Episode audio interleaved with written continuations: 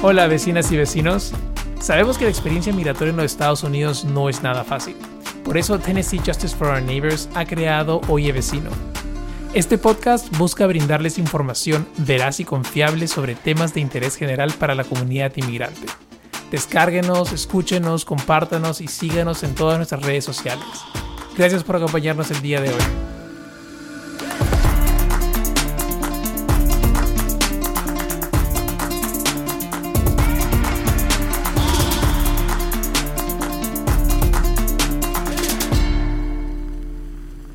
Bienvenidos a Oye Vecino, mi nombre es Álvaro Manrique Barrenechea. Vecinos, este jueves rompimos el récord de acumulación de nieve en muchos de los condados del estado de Tennessee. Después de tener unos días de fiesta muy cálidos, nos tocó recordar que estamos empezando el invierno. Las carreteras y las pistas aún siguen muy peligrosas debido a que la temperatura no ha subido y la nieve acumulada no se ha podido derretir.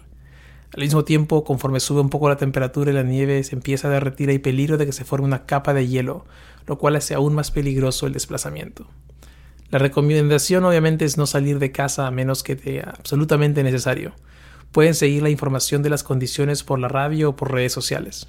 Particularmente les confieso que soy un seguidor de la cuenta de Twitter de Nash Severe Weather, un grupo independiente que sigue los fenómenos meteorológicos en Nashville. Son mi recurso cuando hay tormentas, alertas de tornado y en este caso tormentas de nieve. Debido al clima, las escuelas públicas de Nashville se encuentran cerradas y probablemente resuman clases el día lunes. El día de hoy en Oye Vecino vamos a conversar acerca de una oficina en particular de las escuelas públicas que brinda ayuda a la comunidad inmigrante de Nashville. Es la oficina de English Learners, o en español, aprendizaje de inglés. A veces la traducción literal no nos ayuda mucho, pero esta oficina está enfocada en ayudar a familias inmigrantes a integrarse al sistema educativo en Nashville. Esta oficina brinda varios servicios. Entre ellos se encuentran medir el nivel de inglés de los estudiantes para que puedan recibir asistencia personalizada en caso de ser necesario, asistencia individual para inscripción de estudiantes, planes personalizados de aprendizaje adaptados al idioma de cada estudiante, intérpretes para poder conectar a familias con las escuelas, representación de estudiantes y familias frente a, las escuelas, un software complementario de idioma para quienes estén aprendiendo inglés, hay oportunidades de clases de verano y programas extracurriculares y también hay clases de inglés para familias. Para conocer un poco más acerca de la oficina de EL nos acompaña el día de hoy James Prusiaga, quien es eh, el EL Registrar o registrador para la oficina de aprendizaje de inglés. Sé que ni en traducir todos estos puestos a español es un poco complicado, pero él ya nos explicará un poco más de qué hace. Hola James, ¿cómo estás? Muy bien, Álvaro, ¿y tú? Muy bien, muy agradecido de que estés con nosotros en Oye Vecino el día de hoy. Antes de, hacerte varias preguntas sobre la oficina de EL, eh, quería que nos comentes un poco sobre tu trayectoria, cómo has llegado a donde estás en este momento y tal vez eh, dónde te criaste. Cuéntanos un poco sobre ti. Sí, claro que sí. Ah, bueno, yo soy mexicano, originalmente ah, vengo de Ciudad Juárez, México. Ah, de ahí es donde Ah, nacieron todos, los dos de mis padres, uh, mis abuelos también son de ahí, así es que toda mi familia viene de ahí, pero uh, cuando tenía año y medio, dos años más o menos, es cuando mi familia decidió mudarse a Estados Unidos. vivimos en California por algunos años, pero empecé la escuela, de hecho, en Tennessee, así es que toda mi educación ha sido en el sistema público, en el distrito escolar de Metro Nashville. Um, de hecho, en 2016 fue que me gradué de Hunters Lane High School, una escuela aquí en Nashville. Um, y mi aspiración mayor siempre fue ser un maestro de inglés. Um, desafortunadamente no, por cosas de la vida, obviamente no se, me presentaron esas oportunidades, pero después de eso decidí que de todas maneras quería formar parte del de sistema de escuelas públicas, es algo a lo que las aspiraba, especialmente quería trabajar para la oficina de aprendizaje de inglés para poder ser parte de mi comunidad hispana y, llevar mi eh, activismo a, un nivel ah, más grande, poder ofrecer servicios y, diferente ayuda a mi comunidad es algo que siempre me apasionó. yo de hecho soy nuevo a la oficina de aprendizaje de inglés trabajé en ah, el sistema médico, también trabajé en el sistema legal, tuve diferentes posiciones, pero nunca fue trabajo que me apasionó hasta que se me presentó la oportunidad de aplicar para la posición de, de intérprete con el Distrito Escolar de Metro. Y de hecho esa posición la conseguí, creo que fue en julio de 2020. Entonces, durante el año escolar de 2020 a 2021, mantuve esa posición de intérprete y, traductor con el sistema escolar. Ah, esa posición es nada más de 10 meses, así es que durante el verano no, no tenía trabajo, pero se me presentó la oportunidad de trabajar con la oficina, la oficina de registración durante el verano de 2021 y obviamente la tomé porque era una posición que yo quería antes incluso de haber tomado la posición de intérprete y traductor. así es que todo ese verano uh, yo trabajé con el distrito escolar bajo la posición de registración. En ese momento era una posición uh, temporal, no era algo que iba a ser permanente, pero cuando ese trabajo concluyó se me presentó la, la opción de tomar la posición de manera permanente y afortunadamente pude ah, meter mi aplicación. Ah, me ofrecieron la posición permanentemente y desde octubre de 2021 ah, he estado trabajando en la oficina de aprendizaje de inglés en el departamento de registración de manera permanente.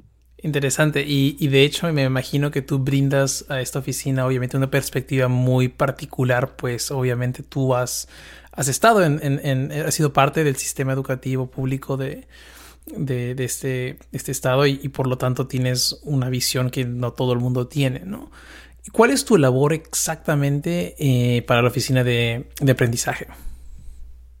Sí, este, de hecho, yo creo eso es algo que me apasionó un poco más ah, el poder trabajar por este departamento porque yo fui un estudiante de EL, que es un estudiante de aprendizaje de inglés Así es que yo formé parte de ese programa de manera muy corta porque yo nada más estuve en ese programa un, un, año cuando estaba en kinder, ya después de eso um, mostré la competencia necesaria para salir del programa, pero durante toda mi, mi carrera escolar estuve en... Uh, estuve, estuve, muy cercano al programa por diferentes amigos o familiares que estuvieron en el programa, obviamente viniendo de una familia hispana. Pero básicamente el trabajo que nosotros, bueno, que yo hago y, en conjunto con el equipo de registradores es que nosotros nos encargamos de matricular a estudiantes en el sistema escolar de Metro Nashville. después de que las familias han obtenido citas con nosotros, ellos vienen a nuestra oficina o a uno de los otros tres sitios que tenemos abiertos y ahí tenemos a asesores que usualmente son maestras ah, retiradas que ah, nos ayudan a asesorar a los estudiantes para medir su nivel de entendimiento en el idioma, en el idioma de inglés. y estas pruebas son pruebas ah, verbales o escritas, dependiendo de qué grado, uh, de, el grado en el que el estudiante será matriculado, pero basado en los resultados de estas pruebas es como se identifica si un estudiante califica para recibir los servicios de aprendizaje de inglés o no. Um, si ellos califican para recibir esos servicios, nosotros ofrecemos esos servicios a los padres, les um, platicamos un poco sobre el programa, cómo um, eso va a afectar la carrera escolar del estudiante. también los, uh, les damos toda esa información de la escuela de zona a la que ellos van a estar asignados y tratamos de conectarlos con diferentes ah, recursos o organizaciones que les pueden brindar servicios adicionales. Excelente. Y James, en tu experiencia, ¿cuáles son algunas de las dificultades eh, o los obstáculos que has podido identificar en familias inmigrantes al acceder al sistema educativo en Tennessee? Bueno, hay, hay varios. Obviamente el, primero es que hay una barrera de lenguaje. ¿Verdad? la mayoría de, los, de las familias migrantes que vienen a Tennessee no hablan inglés uh, con fluidez completa. Así es que obviamente eso va a causar algunos obstáculos cuando tratan de acceder al sistema educativo. Pero una de las cosas que veo que les afecta de manera inmediata casi es que obviamente muchas veces tienen dificultades cobrando o accediendo al, este, cuidado médico, ¿verdad? Y eso les afecta de manera inmediata porque para poder ser matriculado ah, en el sistema escolar de Metro Nashville, los estudiantes tienen que tener ciertas vacunas y tienen que tener prueba de un examen físico dentro de los últimos 12 meses. así es que obviamente eso es un gran obstáculo para ellos. Ah, lo bueno es que nosotros sí tenemos recursos que podemos ofrecer y estamos en contacto con diferentes clínicas en Nashville que pueden ofrecer uh, cuidado médico y, darles estos servicios a, costo bajo.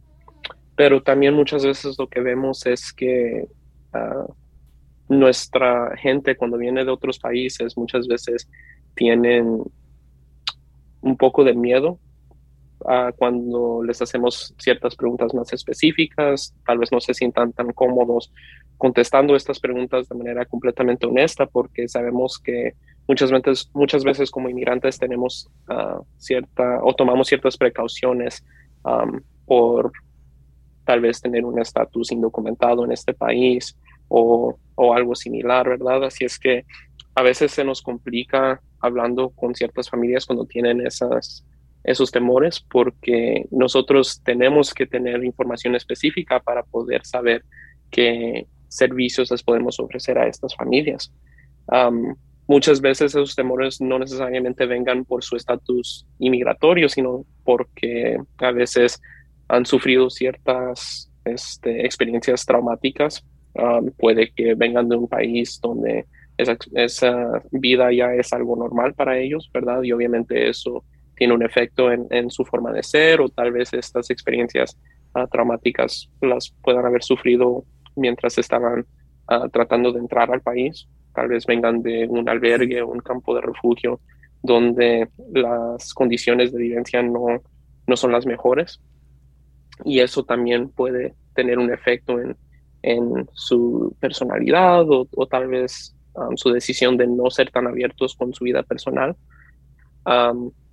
Y otra de las ah, cosas que veo bastante es que muchas veces, específicamente en, países de, ah, de, Sudamérica o de México incluso, vemos que muchas familias tal vez tienen expectativas diferentes de, de sus obligaciones con el sistema escolar, porque muchas veces en nuestros países los niños van a la escuela, pero no hay una este, obligación legal, ¿verdad?, de que los estudiantes estén ah, en clase hasta cierta edad. muchas veces si no quieren seguir con la escuela, tienen esa decisión completamente disponible y, no hay ningún, este, ninguna consecuencia a la que se tengan que enfrentar. Pero en este país es, es completamente diferente. Los, ah, cualquier persona que tenga menos de 18 años, por ley, tiene que estar en la escuela, ¿verdad? Y si no están en la escuela, pueden haber este, consecuencias legales para los padres. Así es que muchas veces um, eso es algo a, lo que tenemos que acostumbrar a nuestras familias nuevas para que nos podamos asegurar de que ellos tengan éxito en este país y que los niños tengan éxito en sus carreras escolares. Um, muchas veces esas expectativas se reflejan de diferentes maneras, pero por ejemplo, en un distrito escolar como el nuestro, donde el 30% de nuestras familias tienen, uh, bajan, eh, caen bajo ah, el término LEP, que se traduce a competencia limitada en el idioma de inglés. el 30% de nuestras familias vienen de ah, países donde se habla más de un idioma, ¿verdad? Donde inglés no es el primer idioma. Así es que en un distrito escolar que tiene tanta diversidad, esas expectativas ah, diferentes para el sistema escolar en sus países sí tiene cierto efecto en su ah, asistencia a la escuela. el 30% de los estudiantes que vienen de un historial de competencia limitada en el idioma de inglés ah, caen bajo el título de absentismo crónico, que significa que se pierden el 10% o más de días escolares. Eso es más o menos 18 días cada año, que no suena como mucho, especialmente para estas familias, pero en verdad sí es una cantidad muy significativa, porque estadísticamente el perderse días escolares puede llevarlos a tener obviamente grados más bajos y calificaciones más bajas en los ah, exámenes estatales que se toman ah, cada año, pero incluso va a tener efecto en su vida después de salir de la escuela, ¿verdad? estadísticamente hablando, las familias o los estudiantes que sufren de absentismo crónico, incluso eso se puede reflejar en el salario que van a ganar por el resto de su vida. Muchas veces eso los pone en posiciones donde tienen que conformarse con salarios más bajos en comparación con el resto de la gente en este país. Qué importante lo que mencionas y, verdaderamente es, es interesante las cifras que das y también el hecho de, tener en cuenta ¿no? que como el ausentarse en la escuela, que uno diría tal vez, ah, faltas un día a la clase, no pasa nada, pero qué interesante la digamos, repercusión que tiene a futuro en, las personas y, y, los estudios que hay sobre efectivamente cómo impacta a una persona el no estar en el futuro. Ahora, James, digamos, basándonos un poco en tu experiencia personal tal vez, eh, ¿qué obstáculos crees que tienen los jóvenes? Y los jóvenes migrantes, obviamente, que, recién están llegando a un país y, probablemente hay diferencia con la edad, ¿no? Pero, ¿qué, qué, obstáculos crees que hay aparte del idioma? Obviamente que, ya has mencionado que el lenguaje es algo que de todas maneras es un obstáculo, pero ¿qué otros, eh, qué otros eh, obstáculos has, has, podido identificar? Eh, ya sea cuando estabas tú cursando la, la, escuela pública o tal vez ahora en tu, en tu nueva posición, eh, que tienen esos, esos jóvenes al momento de introducirse en un sistema educativo como el estadounidense. Sí, claro, claro. Este, bueno, hay varios que obviamente tienen que ver con la, el obstáculo del idioma, ¿verdad? muchas veces cuando vienes de otro país, tus padres también son inmigrantes. la, mayoría de estos hogares tienen dos padres, pero los dos padres están trabajando constantemente, ¿verdad? Entonces tal vez no estén completamente involucrados con la educación de uno ah, de la manera que padres de otras familias tal vez lo puedan estar. Y cuando ya tienes el obstáculo del idioma en tu experiencia escolar, eso puede causar que no tengas el apoyo en casa que tal vez necesites tener para ser exitoso en tu carrera escolar. muchas veces este, eso refleja, se, se, refleja en grados bajos para nuestros estudiantes o incluso ciertas, ciertos temores o reservaciones en cuanto a pedir ayuda, ¿verdad? Los estudiantes de aprendizaje de inglés tienen acceso a apoyo y acomodación adicional mediante el programa de aprendizaje de inglés, pero también se, se, tiene que entender que todos estos estudiantes um, pueden cobrar acceso a todos los recursos que se ofrecen a los demás estudiantes también, ¿verdad? Y eso incluye um, consejeros o trabajadores sociales si estamos teniendo problemas en casa o um, teniendo problemas este, llenando el refrigerador de comida o tal vez este, encontrando ropa para la escuela, porque algunas escuelas piden que te vistas de cierta manera, ¿verdad? Y eso es algo que ah, yo vi de manera muy cercana cuando estaba en la escuela. Y de hecho, yo creo si yo hubiera estado al tanto de que podemos obtener estos recursos y podemos obtener ayuda por las escuelas para ah, no tener que pasar por estas cosas, yo creo es algo que uh, mi familia hubiera hubiera hecho. porque yo me acuerdo cuando estaba en la escuela, igual por ese temor que uno tiene como inmigrante, a veces se piensa que va a haber cierta consecuencia con la ley por no poder este, da, conseguir el alimento que se necesita en casa o la ropa que se necesita, ¿verdad? Pero el punto de nuestro programa y nuestra oficina es que queremos ofrecer ayuda, ¿verdad? Últimamente ese es la meta de nuestra oficina. Queremos ofrecer um, los recursos que tenemos y la ayuda a nuestras familias para que ellos puedan tener éxito en sus este, carreras escolares. Y no va a haber ninguna consecuencia um, por pedir ayuda si es que la necesitan. Yo creo que es algo que se necesita aclarar con nuestras familias porque muchas veces por temor a esas consecuencias no se quiere pedir ayuda y eso se refleja en el rendimiento en las carreras escolares de nuestros estudiantes. Claro que sí. Y, James, ¿cómo, de qué manera acceden los estudiantes y las familias a ustedes? O sea, eh, es por teléfono. Entiendo ahora con el tema de la pandemia, pues se ha complicado mucho el tema de que familias puedan estar yendo a oficinas a buscar ayuda.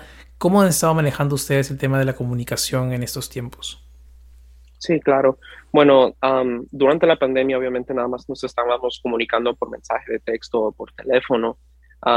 afortunadamente ah, ya nuestra oficina está abierta de nuevo, así es que si las familias han tratado de llamar y no se pueden poner en contacto porque yo sé que nuestra oficina se, se pone muy ocupada a veces. Pueden venir en persona como último recurso, pero hay dos números telefónicos que es importante que nuestras familias tengan. El primero es el número directo para la oficina de aprendizaje de inglés. ese número es el 615-259-8608. y ese es el número al que pueden llamar para pedir información sobre la matriculación de los estudiantes, pedir información sobre los documentos que se requieren para poder matricular a los estudiantes o incluso hacer su cita para poder hablar con un registrador y matricular a los estudiantes también. nosotros tenemos tres sitios además de la oficina principal, así es que si necesitan ponerse en contacto con la oficina para pedir información de contacto o la dirección de los otros tres sitios, la oficina les puede dar esa información. El otro número telefónico es el ah, número telefónico para el Centro de Información para Familias y ese es el 615-259-4636. y ese centro está ah, localizado en las oficinas centrales de Metro Nashville. pero ese centro de información pueden llamar para este, expresar quejas o preocupaciones en cuanto a otras cosas que tal vez no tengan que ver directamente con la oficina de aprendizaje de inglés. Puede que sean problemas que están teniendo con su escuela o si necesitan información ah, general en cuanto a, autobuses o días que las escuelas están cerradas, como estos días, ¿verdad? Que nos ha caído la nieve. pueden llamar a ese centro también para pedir ayuda o pedir, recursos si los necesitan. Excelente. Y esos números los vamos a poner en la descripción del episodio para que unos puedan verlos directamente sin tener que estar escuchando el episodio tres veces, aunque no importa si le escuchan tres veces, nos dan más downloads. Eh, James, ¿qué, em, ¿cuáles son los requisitos para que una familia ah, inscriba a sus hijos en la escuela? Um, necesitamos tener un comprobante de nacimiento, sea la acta de nacimiento, un pasaporte o incluso papeles de inmigración, si es que han pasado por un, albergue. también tenemos que tener comprobante de domicilio y muchas veces para nuestras familias que ah, recién llegan a, los Estados Unidos o nuestras familias ah, inmigrantes se les hace difícil conseguir ese comprobante de, de dirección. Si no lo pueden conseguir, no hay problema. dígales a la oficina o a la persona que les está haciendo la cita que no lo pueden conseguir, porque hay diferentes programas que podemos ofrecer en estas situaciones para de todas maneras poner a los niños en la escuela. también se requiere un este, certificado oficial de parte del estado de Tennessee que verifique las vacunas que el estudiante tiene. así es que incluso si el estudiante ya ha sido vacunado en el país de donde viene, esas vacunas tienen que ser transferidas a un certificado oficial del estado de Tennessee. Así es que necesitan ponerse en contacto con una clínica o con el Departamento de Salud Pública para hacer ese trámite.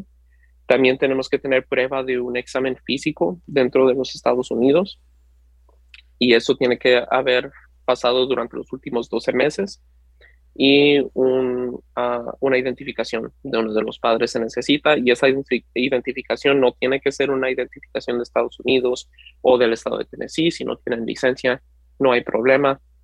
puede ser su propia acta de nacimiento, puede ser cualquier papeleo que tengan de inmigración incluso, todo eso lo podemos usar como identificación de los padres, pero las dos cosas más importantes son las vacunas y el examen físico, que obviamente son las cosas más difíciles de conseguir, pero si no tienen esas dos cosas, no se va a poder matricular al estudiante.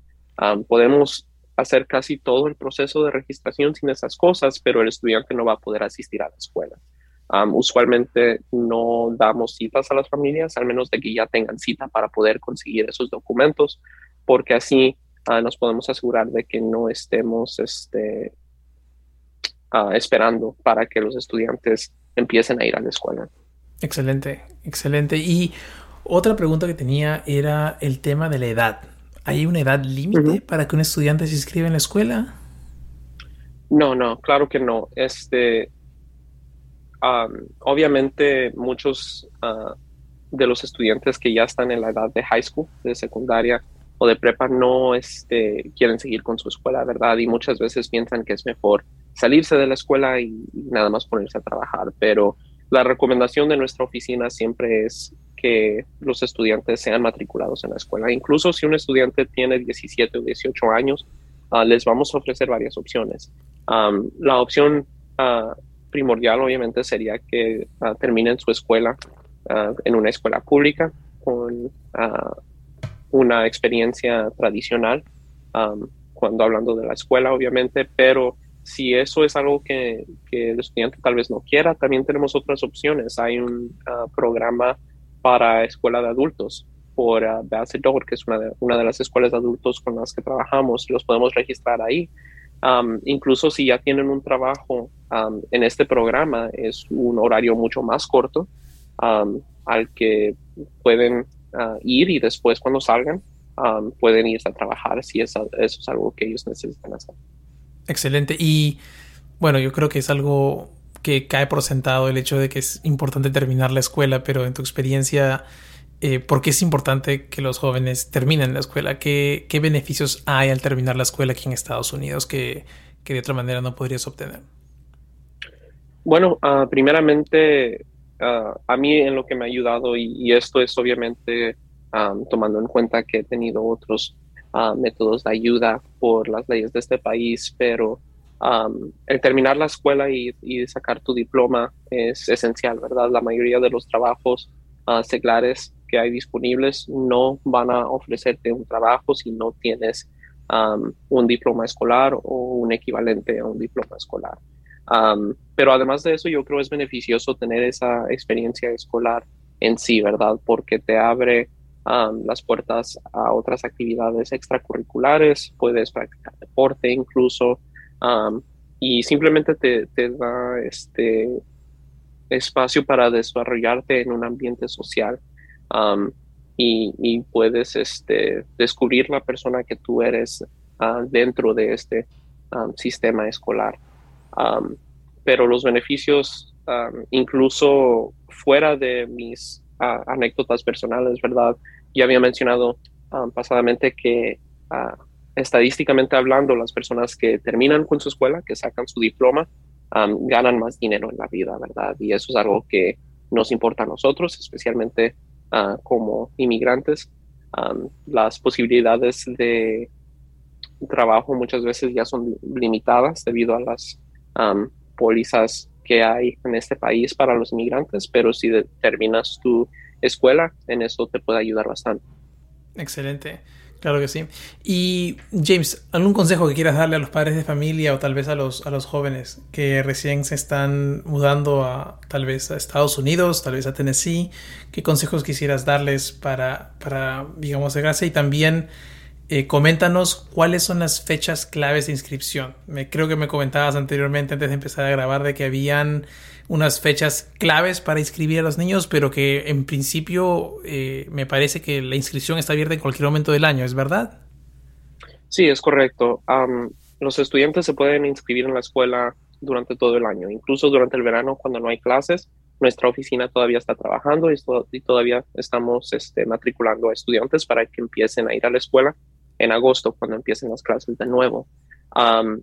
las fechas claves en sí por el momento lo que va a pasar en febrero es que vamos a empezar a matricular a los estudiantes para que empiecen kinder en agosto. Entonces, si su niño tiene cinco años, ya tiene esa edad, puede llamar a nuestra oficina para ver si se puede matricular en la escuela para empezar este, a ir a la escuela en agosto.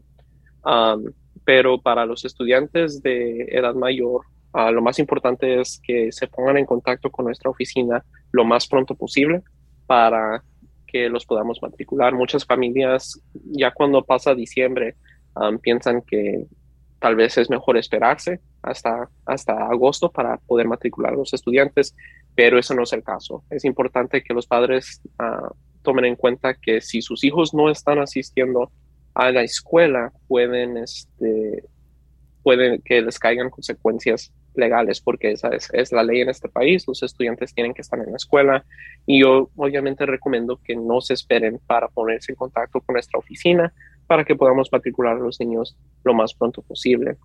Pero ah, la recomendación más grande que tengo es que, que las familias sean honestas con nosotros.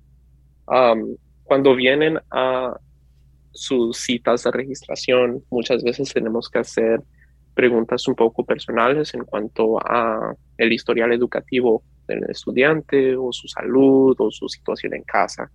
Y como había mencionado, muchas de nuestras familias ah, tienen ciertas reservaciones o temores cuando es tiempo de discutir sus vidas personales. Pero si ustedes no son honestos con nosotros, no vamos a poder identificar las cosas en las que les podemos ayudar. Y eso es verdad desde el principio del proceso de registración. como había mencionado, muchas de nuestras familias ah, tienen problemas cuando es hora de conseguir un comprobante de vivienda, porque muchas veces están viviendo con familiares, porque acaban de llegar al país y no tienen nada a su nombre. Si ese es el caso, les podemos ofrecer servicios, por ejemplo, por el programa de Hero, que es un ah, programa federal donde no se necesita un comprobante de dirección cuando podamos ah, comprobar que la familia está viviendo con otros familiares o tal vez vienen de un hogar que no es muy estable, ¿verdad? Donde se tienen que mudar demasiado. Y mediante ese programa también podemos ofrecer servicios de comida, de vestimenta, de cuidado médico incluso, para las familias que lo necesitan. También una de las razones por las que pedimos información específica en cuanto al historial educativo de los estudiantes es porque aquí en este país tienes que empezar el kinder a los cinco años, ¿verdad? Pero en otros países, por ejemplo en Guatemala, muchas veces los estudiantes no empiezan la escuela hasta los seis o siete años. Y incluso después de haber empezado con su carrera escolar, muchas veces tienen interrupciones que duran varios años. Y mediante el programa de SIFE, um, SIFE se escribe, S-I-F-E, podemos ofrecer acomodación y apoyo adicional a estos estudiantes que vienen de situaciones como esas para asegurarnos de que ellos puedan alcanzar el nivel adecuado al que tienen que estar y todavía graduarse a los 18 años de edad. Así es que es muy importante que, se, que sean honestos con nosotros, las familias.